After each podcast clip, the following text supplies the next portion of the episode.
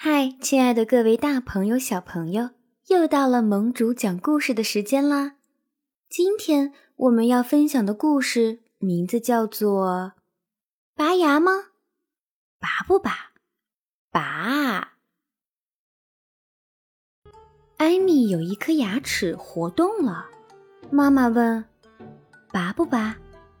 爸爸说：“拔了吧。”看看爸爸，看看妈妈，艾米说：“好吧，我要自己选一种拔牙方式。”嗨，这有什么不可以呢？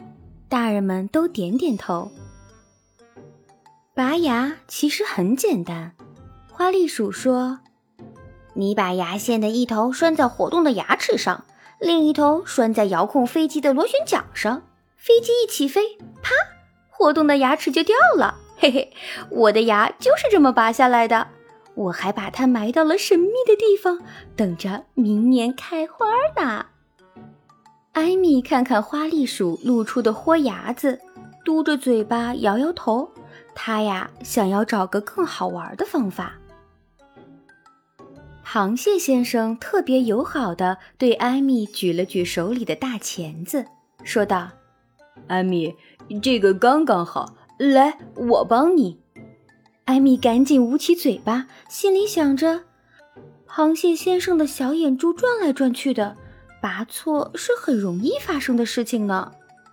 他摇了摇头，指着池塘说：“嗯，您还是先练习下拔莲子心吧，找准了再来找我。”哦，呃，好吧，好吧，那你一定要等我呀。螃蟹先生快活地走了。斑点狗最实在了，他拿了一个飞盘，说：“艾米，把牙线一头拴在活动的牙齿上，另一头拴在飞盘上。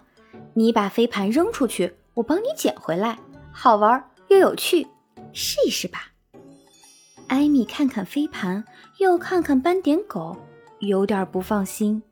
他想着，要是飞盘没扔出去，牙齿没掉下来。嗯，该多丢脸呀！啊，不了不了，不用了，我还是想想别的办法吧。谢谢你，艾米捂着嘴巴跑开了。哎，我也期待你能想出更好的办法。斑点狗摇摇头，用力一甩，把飞盘甩了出去，自己又飞快地跑过去接住。哼，自己和自己玩也是不错的主意呀。小欢子直接拿来了一辆玩具小汽车，他说：“这样好不好？来，送给你。牙线一头拴在活动的牙齿上，另一头拴在小汽车的保险杠上。小汽车一开动，砰，牙齿就掉了。其实这个方法艾米也想过，只是觉得嗯没创意，因为拉拉兔已经用过了。”嗯，我还是再想想吧。艾米一边说着，一边用小舌头舔了舔那颗活动的牙齿。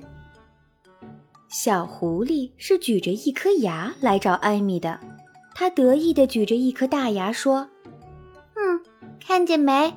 这是大老虎先生的牙齿，我都拔下来了。”小欢子看见了，摇摇头说：“我才不信。”你敢给大老虎先生拔牙？真的，真的。小狐狸说着，拿出几颗麦芽糖，喏，把这个吃了，牙齿很快会粘在糖上，然后自己就掉了。啊，天哪！小欢子赶紧捂住自己还剩下的几颗牙。呃，我以后可不吃糖了。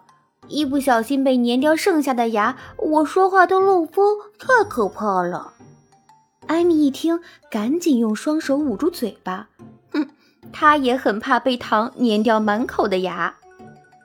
后来，大象先生说，可以用打棒球的方式，把牙线一头拴在活动的牙齿上，另一头拴在棒球上，我用鼻子扔出去，牙齿就会掉下来了。袋鼠太太也有个好主意。这样吧，把牙线一头拴在活动的牙齿上，另一头拴在小袋鼠身上，小袋鼠从育儿袋里跳出去，牙齿就会掉下来了。还有一群小青蛙也在贡献主意呢，可以用拔河的方式，把牙线一头拴在活动牙齿上，另一头拴在我们腰上，咱们比一比，看谁能拔过谁。就连恐龙先生也有好想法。拔牙是比芝麻还小的事情吗？把牙线一头拴在活动牙齿上，另一头拴在大树上，我一脚把大树踢倒，牙齿就掉下来了。艾米听了，赶紧摇摇头：“不行不行，都太暴力了，吓人呢！”